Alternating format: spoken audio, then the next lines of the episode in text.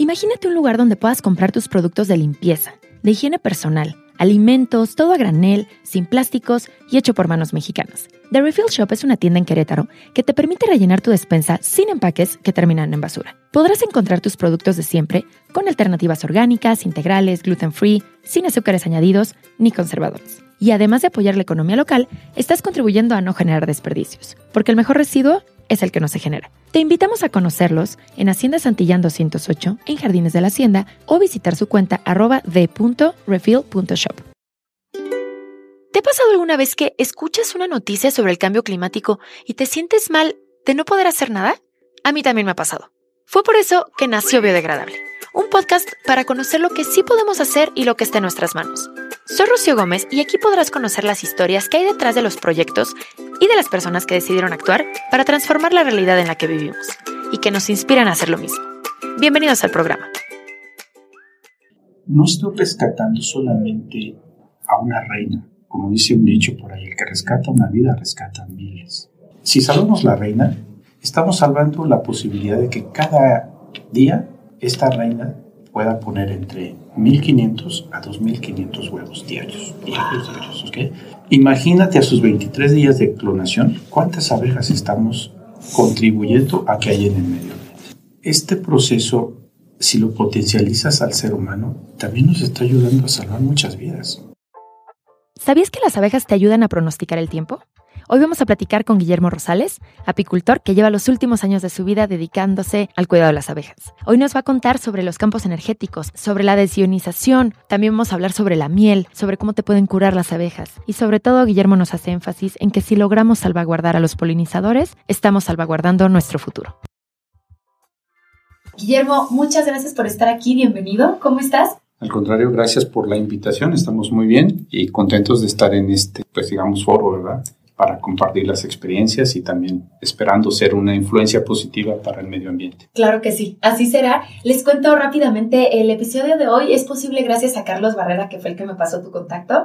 Él me dijo que estabas involucrado con todo este tema de la apicultura y me encanta, es un tema que realmente me, me gusta muchísimo porque aparte a veces creemos que, que bueno, tenemos esta, esta concepción de que los polinizadores son solamente las abejas, ¿no? Cuando hay muchísimos agentes polinizadores, pero en este caso en particular, Guillermo, tú que has estado estos últimos años de tu vida en, este tema con, con, la apicultura y las abejas, quisiera que nos contaras, que nos fuéramos un poquito hacia atrás, este amor por la apicultura y las abejas, ¿cómo fue que inició?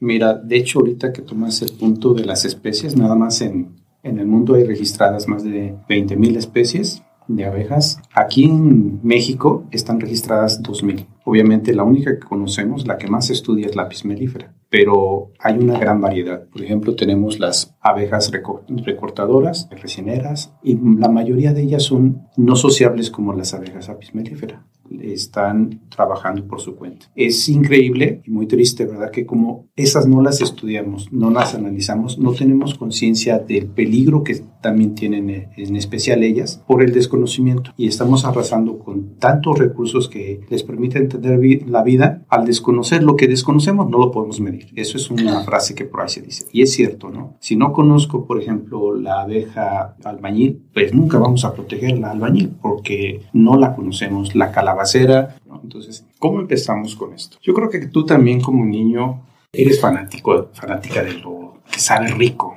lo dulce. Entonces, yo soy fanático de la miel. Me gusta mucho la miel. Cuando nosotros buscamos en el estado de Querétaro miel de calidad, porque yo antes vivía fuera del estado, me encuentro con pseudoproductos que se venden a muy buen precio, muy baratos realmente, muy accesibles, pero en realidad cuando los pruebas, cuando has conocido ya miel original, te das de topes. Y entonces empieza esa búsqueda de quién vende miel hasta que llega al punto que dices, no, aquí parece que todo el mundo está manejando miel chocolate. Y estoy hablando del mercado que se anda en la calle, del mercado que está en los supermercados, que mucha de ella también hay que cuestionar. Incluso la Profeco ha hecho un estudio de mieles. Ellos también manejan que no se debe de, de, de no dar el nombre de miel a cualquier producto que sea dulce.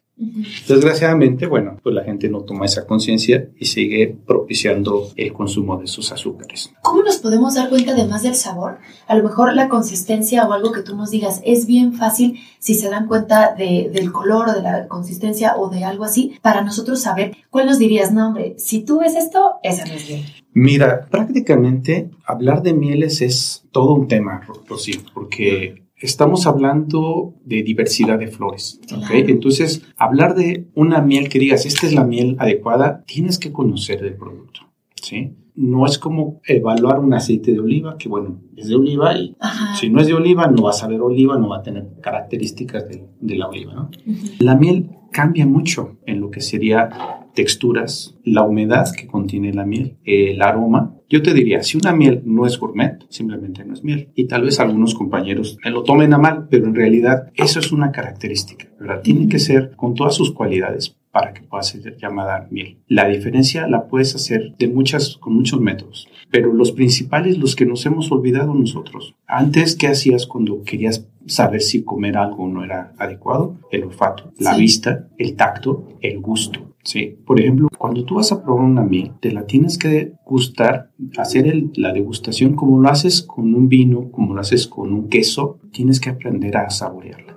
Sí la introduces en tu boca, no haber consumido azúcares antes, varias horas, para que se potencialicen tus glándulas gustativas. Y de esta manera, cuando lo pones en tu boca, vas a sentir que el, olor que tuviste de la miel adentro se va a potencializar el aroma. Sube a tus fosas nasales e identificas, aunque no conozcas de flores, te va a llevar al campo, te va a llevar a, a que relaciones una fruta, una planta, aun cuando no la conozcas. Cuando son industriales, además de las texturas y demás. Eso no pasa en tus glándulas gustativas. Entonces, esa parte es una de ellas. No podemos decir si está líquida es mala, si está sólida es mala, porque depende de las características de la zona. Por ejemplo, la del Bajío tiende a cristalizar muy rápido. Es una miel que tiene muy poca agua y creo que lo podemos entender. Casi no tenemos las mismas cantidades de lluvia que se tienen en el sureste.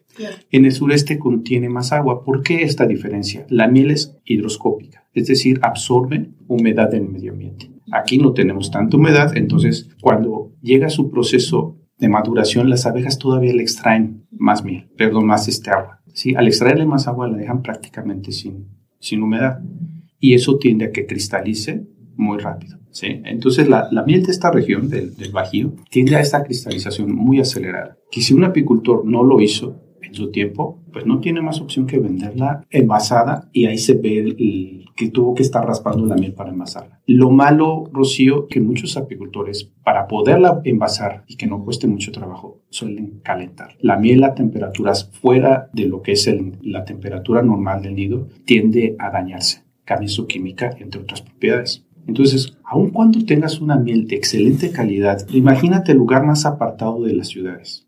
Ajá la montaña que más te, emocione, y ahí encuentras miel. Dices, que mejor garantía de calidad que esta. Pero llegas, la cosechas y después la calientas, ya la molaste, ya la dañaste, ya no va a tener el beneficio a tu salud que se espera. Entonces, te platicaba de las propiedades de la miel y cómo identificarlas. No solamente es de dónde proviene, qué recurso tuvo la abeja, porque también podemos producir miel de muy mala calidad. Entonces, ese es un compromiso que cada uno de los apicultores va a tener. ¿Qué quieres? ¿Producción o quieres un alimento. ¿Sí? sería parte de esto. Y bueno, todavía no contesto tu pregunta, ¿cómo identificarlas? Tiene que ser con aroma, tiene que ser con tu tacto, tiene que ser con tu eh, olfato. Y hay algo interesante también que descubrimos y después curiosamente también lo vimos en redes y bueno, en una ocasión estábamos extractando la miel y estaba entrando la luz del sol inclinada hacia donde estaba el extractor. Y nos llamó la atención que cuando cae la miel se dibuja el hexágono del panal. Eso después lo vimos en un video que hace una persona y está moviendo la miel con agua y se ve ahí también el dibujo. Hicimos el, el experimento con las mieles chafas, no se hace la misma imagen. Bueno, se distorsiona. Se distorsiona. Es, es muy interesante que, como dice Rosy, este, se distorsiona la imagen porque no es con las mismas particularidades. ¡Qué locura! O sea, se va haciendo el hexágono así. Bueno, la forma. Cuando está cayendo, se lo alcanzas a ver. ¿Cómo puede ser que con el flujo empieces a ver esos hexágonos moviéndose, sí, pero se dibujen hexágonos? En, el, en los vasos sí se alcanzan a ver un poquito más, pero cuando son mieles de mala calidad, ahí no. Hay varias pruebas, también puedes aplicar la, la del cerillo. ¿Cuál es la del cerillo? Agarras un poco de miel y se la pones a una servilleta. Que ahí, como te comenté, también lo vas a valorar, porque es hidroscópica, absorbe humedad. Si tú, por ejemplo, para empezar con esa prueba, tomas la servilleta y la metes en una miel y metes en la otra miel que no es, que no es de calidad, bueno, que le llaman miel, vas a ver que una se humedece y la otra no. ¿Cuál crees que sea la correcta? La que no se humedece. Exactamente, porque como es hidroscópica, no va a ceder humedad, va a buscar recuperar humedad. Ahora, esta va a propiciar que arda, porque por eso hacíamos las velas con, con seda, de abeja. Mientras que esta no va a propiciar que arda. ¿Sí? Ah, incluso puede inhibir. Por eso te decía, este tema de verificar mieles es intenso y todavía nos podemos ir más allá. Te digo, hay, hay varios, varios este, varias pruebas que le podemos hacer pero si nos vamos a comentar pruebas, nos vamos a tardar. Entonces, eh, ya conociendo, como te darás cuenta, ya teniendo un poquito de nociones de pruebas que podemos hacer, y sobre todo la que yo estaba acostumbrada, consumíamos miel de muy buena calidad de Morelos. Ahí vamos a hasta comprar la miel en Morelos y veíamos la extracción y todo. Cuando llego aquí, pues no teníamos acceso a esos apicultores que conocimos. Entonces, pues ya empiezas con este conflicto de no tengo certeza, no sé si aplicarlo en una herida, porque yo sé que la miel es altamente curativa. Entonces ya empiezas con todas estas incógnitas de qué haré. Vale la pena, y siempre lo comento, un amigo eh, me dijo, pues si quieres, yo te invito a mi apiario porque me ofreció su miel. Le digo, mira, la verdad, este, estoy ya medio escamado con esto. No, no, si quieres te llevo a mi apiario para que veas que sí tengo miel y todo. Vamos. Ahí se cae otro mito porque la gente cree que le puedes agregar agua a la miel para hacerla líquida. Te dije que es hidroscópica. Sí la va a absorber, pero la va a fermentar, se daña. Entonces ese también hay que tener cuidado. Llego a ese, a ese apiario y curiosamente una abeja tiene la puntería de darme un piquete en mi mano. Yo padecía de un problema de tendonitis en mi mano por el uso excesivo de ratón y de teclado. Estuve a punto de considerar la operación pero una amiga que tuvo un problema, trabajamos juntos, este me dijo, Guillermo, ni te metas en problemas. Sigo igual y hasta peor. Y no Después de la operación de, Hasta que llego a la piel, te digo. Y esta abeja que, pues realmente doy gracias al cielo por ello, ¿no? Porque realmente no es el insecto, sino esa parte después que platicaremos de la sinergia que hay entre animales y el ser humano, que no hemos perdido. Sí. Me pica y en 24 horas yo ya estaba restaurado. Ya podía colgarme en una barra, ya podía hacer lagartijas, ya podía tener vida con mi mano. Con esto dije, ¿qué pasó? No lo sé. Agarré otra vez y me la puse en la otra mano, que yo ya empezaba con problemas. De hecho, te manejo el mouse eh, con la derecha y con la izquierda con la misma, ¿cómo decirte?, destreza. Ok. okay. Porque me tuve que ajustar. Entonces me pongo a la izquierda y también desaparecen los problemas. Sí te voy a decir, el primer piquete, como a todo el mundo, aquí te puntualizo algo, como a todo el mundo se nos va a inflamar. Sí. ¿Sí? Porque es una reacción normal de tu organismo, tu sistema inmunológico adaptándose a un agente extraño que ingresó a tu organismo. Pasado esto, pues obviamente me hace girar la canica este, el evento y nos ponemos realmente nos ponemos a investigar más acerca de los beneficios de la pitoxina, los beneficios del propóleo y de todo lo que emana de la nube. Ahí es donde dices, dio su vida, literal, dio su vida por mí. Pero al mismo tiempo empieza ese cariño de, tú hiciste algo por mí, se vale regresar el favor. Sí, se vale regresar el favor. Este, cuidamos también, recuperamos y reubicamos avispas, todo lo que al ser humano, por nuestra ignorancia o nuestra falta de conciencia, le cause miedo, un estrés, tratamos de eliminarlo, pero de una forma pacífica, o sea, quitándolos del lugar donde están estresados por ellos y llevándolos a un lugar donde pueden seguir prosperando. Después, bueno, te comentaba que estuvimos haciendo investigación, esto nos llevó e incluso a conocer a un apicultor famoso aquí en Querétaro que, que daba terapias.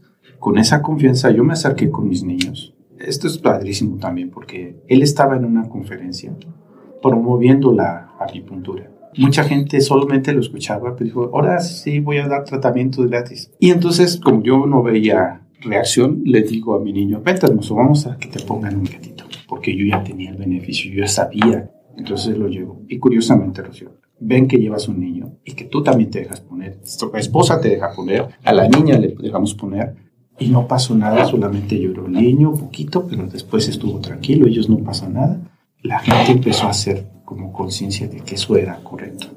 Nos hicimos grandes amigos, hicimos clic con él y bueno, sin darnos cuenta ya pronto estábamos dentro del grupo de la asociación donde él está. Esa es otra parte interesante, ¿no? El conocer los beneficios. ¿Por qué te estoy platicando esto?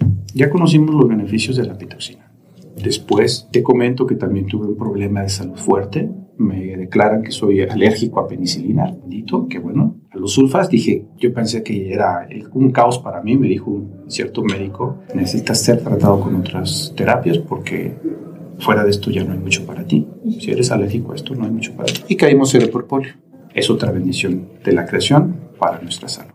No sé si te comenté la vez pasada que nos vimos. Estadísticas del INEGI aquí en México maneja que entre 15 y 20 personas mueren al año por picadura de abeja. Pero por falta de alimento, desnutrición, estamos hablando de 8.500. Si te dimensionas el beneficio que nos aportan las abejas a través de, bueno, otros polinizadores, a través de su trabajo para nuestra salud, es mayor que el riesgo que estamos presentando. Y esto está en estadísticas de, está en internet. Entonces, vale la pena seguirnos arriesgando a tener nuestras abejas. Es un riesgo. O sea, te decía, al inicio a mí me inflamaron. Ahorita prácticamente no se nota cuando me pica una abeja. Pero el sistema inmunológico se adaptó, como se adapta a muchas cosas. Y me volví a desviar.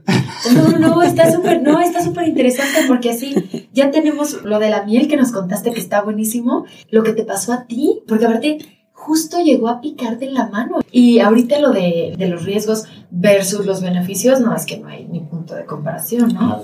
Esa parte, digo, es muy buena la apiterapia. Yo sí la recomiendo.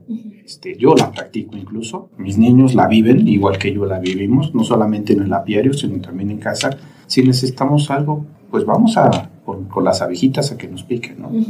Obviamente con una metodología, no nada más es me pongo en el aviario y ya no. O sea, hay una metodología, hay protocolos realmente para esto. No es nada más de que gente vaya y píquese, no. Es, son protocolos, hay que tener mucho cuidado y que lo hagan especialistas, gente que ya conoce. Hay gente que con varios piquetes se puede curar de cáncer y hay gente que con un piquete le puede causar la muerte. Entonces, si no, no se debe dejar no manejar a la ligera, sino para que la gente no vaya, no vaya a decir, oye, recomendaron esto. Sí, pero no y tal vez algunos estén en desacuerdo conmigo, pero si nosotros consideramos, y este es otro tema que me gustaría platicar contigo ahorita, si nosotros consideramos que la miel en realidad no es un dulce, sino es, va a sonar tosco, pero es la realidad, son secreciones de plantas. O sea, todo ser vivo come y desecha. Las plantas también desechan. Lo interesante de, los desechos, de las secreciones de las plantas, es que llevan algunas sustancias que son para defensa de, su misma vida, antidepredadores, ¿no? Por ejemplo. Es decir, llevan antibióticos, pero son antibióticos naturales que las abejas absorben y entonces al pasarlas en su enzimatización a la miel, ya están aportándonos a través de este consumo no solamente nutrición, pero la parte antibiótica es otro tema muy interesante. Por eso el consumo de la miel en nuestro país debería de incrementarse. Aquí vamos a entrar un poquito a lo que sería el rescate de las abejas, pero en realidad no es el rescate de las abejas. Como te decía, no estoy rescatando solamente a una reina, como dice un dicho por ahí, el que rescata una vida rescata miles. Si salvamos la reina, estamos salvando la posibilidad de que cada día esta reina pueda poner entre 1.500 a 2.500 huevos diarios. Imagínate a sus 23 días de clonación, cuántas abejas estamos contribuyendo a que haya en el medio Este proceso, si lo potencializas al ser humano, también nos está ayudando a salvar muchas vidas. Eh, te comentaba lo que me sucedió en el apiario, porque a mí sí me gustaría que la gente entendiera ese valor que tienen las abejas. No solamente es todos los beneficios que vienen de la, de la colonia. La jalea real, por ejemplo, que no te la comete el polen, Pero fuera del apiario, también las abejas nos están aportando muchísimo. Tenemos que quitarnos esa mentalidad de que son peligrosas. Sí causan daño, pero es más peligroso no tenerlas. Esta parte sí es importante que la gente entienda. Aquí en el estado hay una ley de protección para polinizadores, entre ellos la abeja, pero sin embargo la sociedad no ha logrado entender por qué surge una ley que es necesaria. Entonces sí necesitamos proteger las, las abejas y todos colaborar. Tenemos plagas en los árboles aquí en, Querétaro. ¿sí? Y nadie está haciendo más movimiento, más ruido que los mismos apicultores. ¿Por qué? Porque vemos esa necesidad de la vida a través de los polinizadores. Entonces, toda la sociedad tiene que cambiar. Tenemos que volver a agradecer. Y sí, Rocío, tal vez digas, es que yo no les dije que se instalaran en mi casa, pero están en tu casa. Te están dando la oportunidad de que tú seas una fuente de bendición para ellas, como ellas lo, lo están haciendo para ti, sin darte cuenta. Entonces se vale que también por agradecimiento participes en sus rescates. No le hables a los bomberos que en ocasiones cuando van las matan. No le hables a protección civil. Acércate con los apicultores. Los apicultores eh, tenemos esa tendencia de rescatarlas. La mayoría de nosotros tenemos esa tendencia de rescatarlas, de reubicarlas. Eh, cuidarlas en caso de que estén enfermas, también medicarlas. Hay también tratamientos orgánicos para ellas. ¿Ok? Vamos, se pueden hacer muchas cosas, pero la sociedad tiene que apoyar. ¿Qué vamos a hacer si cada vez es más ciudad y menos campo? Sí. Esto también me pareció muy interesante la, la vez pasada que me contabas que la cantidad, el porcentaje tan alto de abejas que se han perdido en los últimos años. Y además de, de, los cambios climatológicos, ¿no? Las altas temperaturas que estamos viviendo y todo, y también cómo se va expandiendo la ciudad cada vez más, cada vez más, y las estamos orillando a, las esquinas. ¿Cuáles son los, los, problemas que el cambio climático afectaría a, a, las abejas? Si nos pudieras contar cómo estas altas temperaturas afectan. Y también otra cosa que, que me encantó que dijiste la vez pasada, que las abejas te ayudan a pronosticar el tiempo. Si nos cuentas esta parte de, del cambio climático y lo del cómo ellas pueden pronosticar el tiempo. Bueno, eh, la parte del desarrollo urbano está afectando muchísimo las abejas.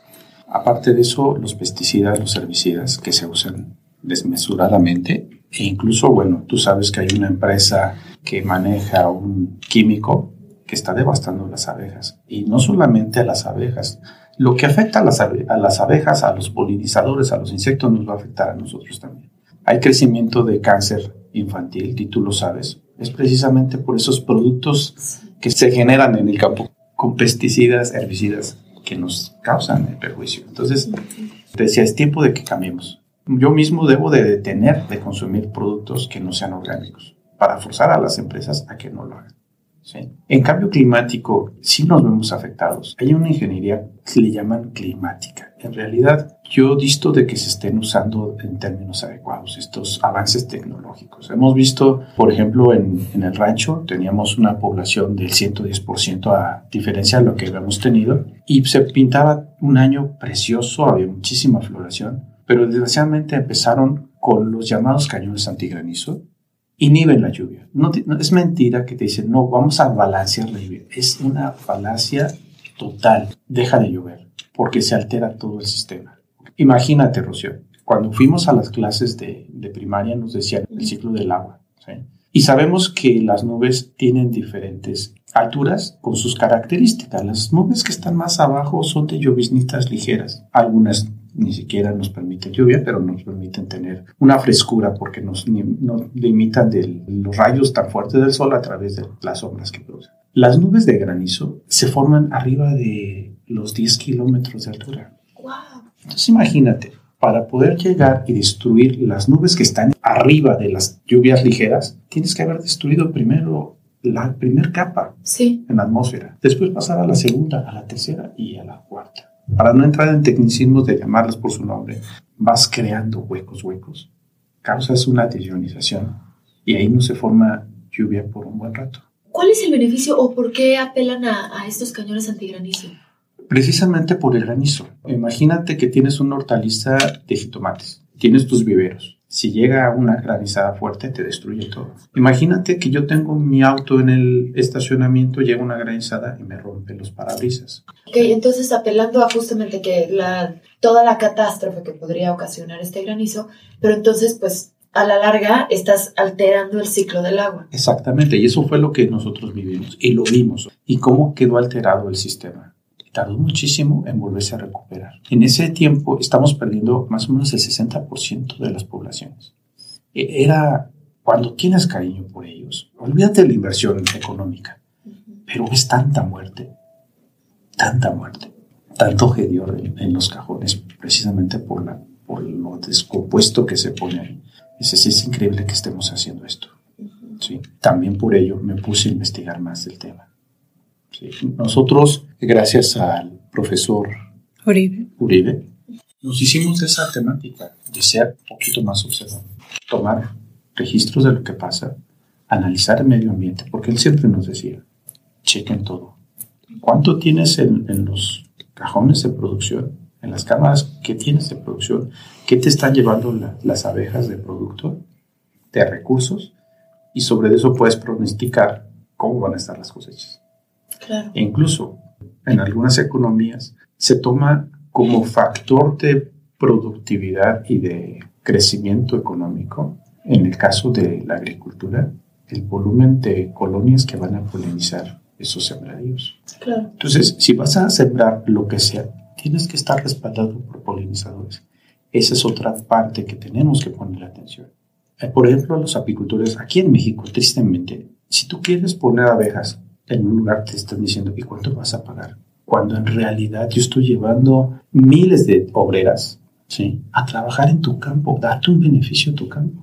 Y todavía la mayoría de, de, los apicultores pues se ve obligado a, bueno, ya no tenemos tantos espacios cerca de mi casa, de la ciudad, entonces, bueno, donde me den hospedaje, aunque tenga que pagar. O sea, es algo completamente ilógico cuando en lugares como Europa, bueno, Estados Unidos, Canadá te pagan por llevar tus abejas a esos campos. A Les estás llevando trabajadores gratis, prácticamente, ¿no? Que te van a hacer ese trabajo. Allá sí te pagan.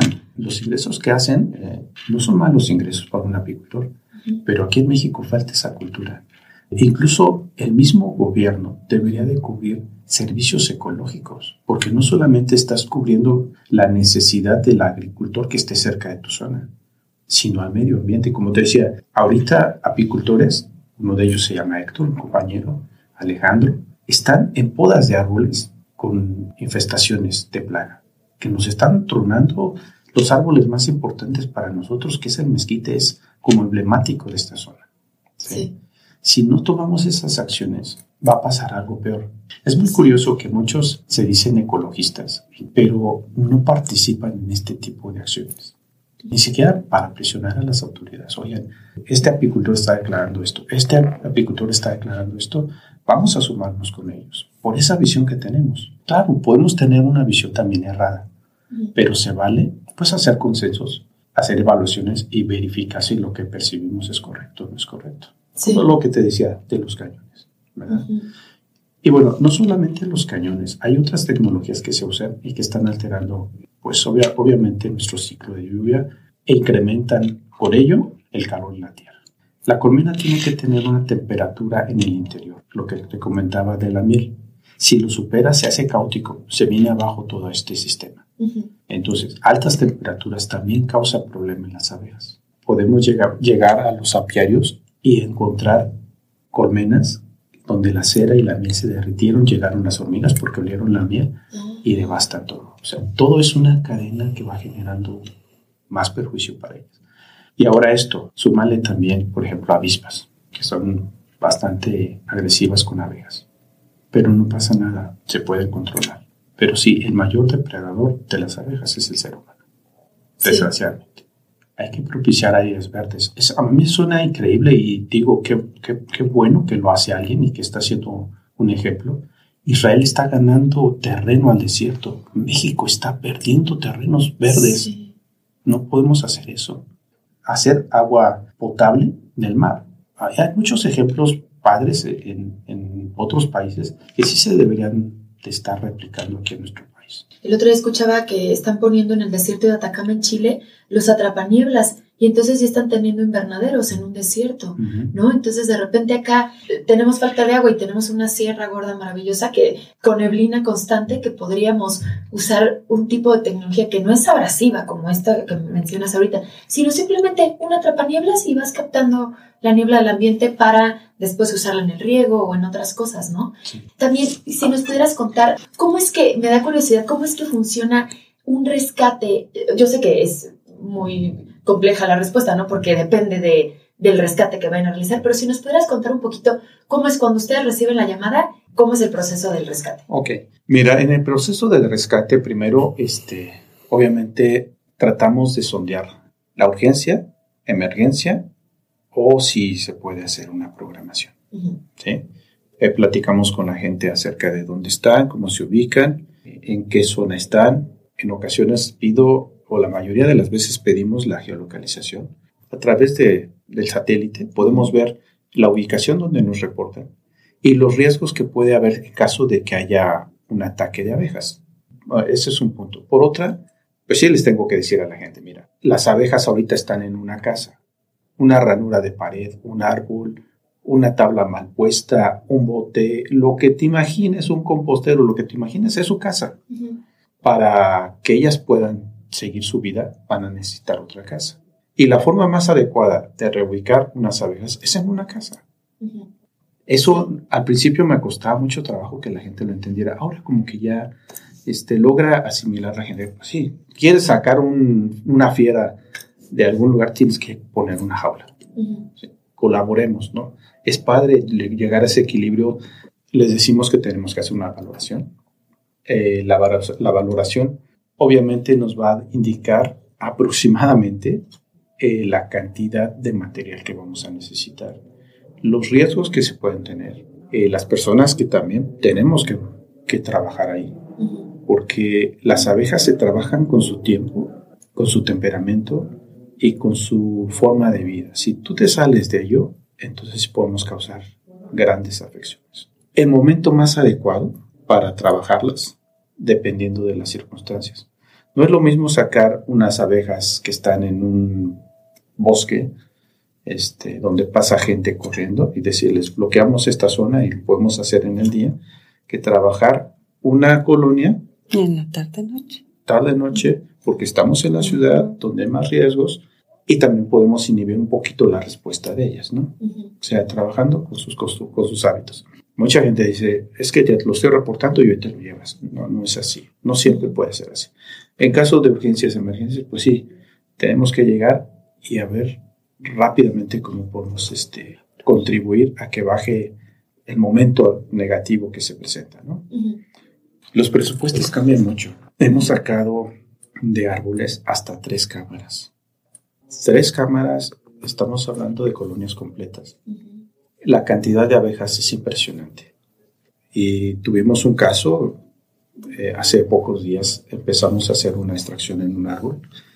No nos percatamos que el árbol se estaba venciendo y finalmente cayó.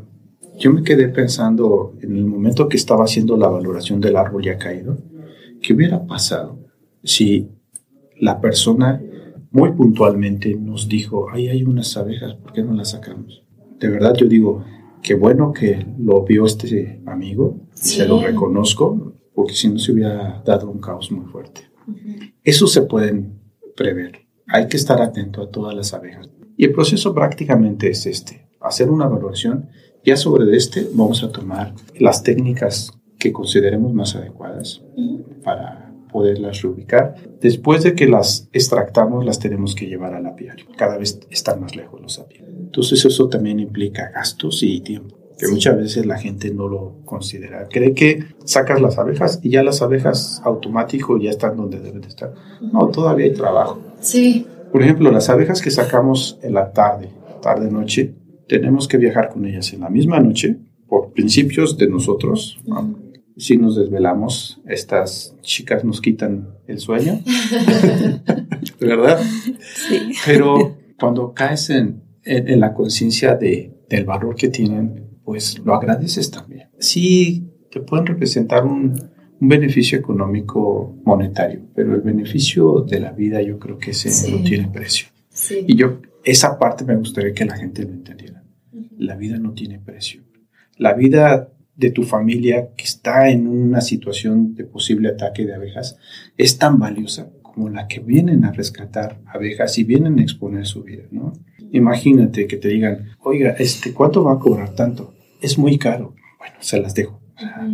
Imagínate el impacto que tienes cuando dices, te las dejo. ¿Te parece caro? Ahora veo tus hijos, veo tus animales, tus bestias de alto valor, caballos, y dices, y te parece caro, te las dejo. Es una, una respuesta tal vez no profesional si lo quieres ver, pero cuando respondes a la gente así, dices, un tantito, valoro lo que tengo y lo que representa esto, sobre todo si ya me picaron. Claro que no, señor, no es caro. ¿Sí, me explico? porque la gente también tiene que aprender a valorar la vida de sus semejantes. Vamos a valorar la vida de todas las especies y vamos a tener una mejor sinergia, una mejor convivencia entre todos. Sí. ¿Cómo los podemos contactar, Guillermo? Tenemos un teléfono abierto prácticamente las 24 horas del día. Es el 442-579-6609. Antes de pasar a la parte de preguntitas, nada más, te tengo una pregunta que me hizo un amigo antes de venir acá a hablar contigo. Le conté, él está en un proyecto que se llama Polinizando México. Y me pregunta él, Fer, que ¿con cuáles son las abejas con las que más trabajan ustedes? Híjole, es que, como te comentaba, son muchas especies y no todas están registradas, pero hemos encontrado de la chaqueta amarilla, por ejemplo, de las avispas, del guaricho, así le dicen al, guarichito, a la avispa, de esa avispa rojita también, ah, la, naranjita, este, la moteadita amarilla también hemos encontrado, que es bastante grande, las recortadoras, que son una chula de esas abejitas también, la otra vez las estuvimos verificando, no tienen aguijón, pero tienen unas mandíbulas bastante fuertes. Obviamente los bombos también encontramos muchos bombos. Esos no los reubicamos, los hacemos que se reubiquen solitos. Igual que, por ejemplo, algunas este, avispas y otras abejas, hacemos que se reubiquen ellas, conociendo sus, sus costumbres, sus hábitos. Invitamos a que ellas se busquen otro lugar. Ah, Son procesos que tiene que participar el denunciante. Sí. O sea, mira, vas a hacer esto, esto y esto y esto, y te pido que seas metódico para que funcione. Vamos a pasar rapidísimo a una parte de preguntitas. Okay. Eh, ¿Cuál es tu lugar favorito? El campo. ¿Cuál crees que sea una experiencia que todos deberíamos vivir? El bosque. Si pudieras cambiar algo en el mundo, ¿qué sería? La vegetación. A generar más vegetación. a, restaurar lo que hemos destruido. A eso me refiero. Si te pudieras tomar un café con algún personaje de la historia, vivo o muerto, ¿con quién sería? Esa es una buena pregunta que no se me había ocurrido. Tal, vez suene, bueno, me lo tomaría con, con el maestro, con ese Yaudí de hace tiempo que vino a, a cambiar muchas cosas, porque yo creo que esa sabiduría me podría dar más sabiduría para entender la creación. ¿Qué le recomendarías a alguien que va empezando un proyecto, un emprendimiento, un trabajo y que a ti te hubiera gustado saber cuando empezabas? Que busque el consejo de gente que ya conoce y que sea testado y que no se dé por vencido. Si alguien te financiara un proyecto, ¿qué harías? Buscaría mejorar el medio ambiente. De hecho, es lo que tenemos en, mente. Generar vida, ayudar a la vida. ¿Algún ecotip que nos recomiendes? Eh, sembrar un árbol. Me gustaría mínimo cada que cumples años. Cada persona que sembrara un árbol mínimo cada que cumple un año, hablaríamos de otro planeta. De la especie, de la especie endémica. Si fueras presidente por un día o pudieras cambiar algo o firmar alguna legislación o cambiar alguna regla, ¿qué harías? Tal vez decretaría que la persona que no cuide de la tierra, de su medio ambiente, fuera amonestado con trabajos que contribuyan a hacerlo. ¿Alguna película, documental, serie o libro que nos recomiendes? Ah, mira, aquí tal vez me salga un poco de contexto, pero no del todo. Nos interesa la vida, nos interesa la salud, este, está relacionada con, con entendernos y con conocernos. Y yo, yo le sugeriría aquí no un libro, yo sugeriría que leyeran libros de patología, virología, eh, anatomía, fisiología, libros médicos que creo que todo ser humano debe de leer para tener una conciencia de lo que le beneficia como salud y no dejar nuestra salud en manos de otros. La última, Guillermo. Consejo que alguna vez te dieron, frase o anécdota que cambió tu forma de ver la vida. Pues va a sonar redundante, pero la vida de todo ser vivo es importante. Perfecto. Con esta frase terminamos. Son dos. Una es relacionada al trabajo del apicultor y otra es una que dijo García Márquez. La primera dice así, en nuestras manos está su destino y en su destino está nuestra supervivencia. Estaba buscando frases relacionadas con apicultura y me salió esta y me pareció muy linda. Y ya nada más para cerrar, esta frase de García Márquez que dice así, yo creo que todavía no es demasiado tarde para construir una utopía que nos permita compartir la tierra. Muchas gracias por haber llegado hasta aquí. Esperamos que te haya gustado mucho este episodio y que hayas aprendido mucho sobre la polinización, sobre las abejas, sobre el trabajo de los apicultores y también sobre la importancia que tienen en nuestra vida y en la vida de todos los seres vivos del planeta. Que tengan muy bonito día y nos vemos el próximo miércoles.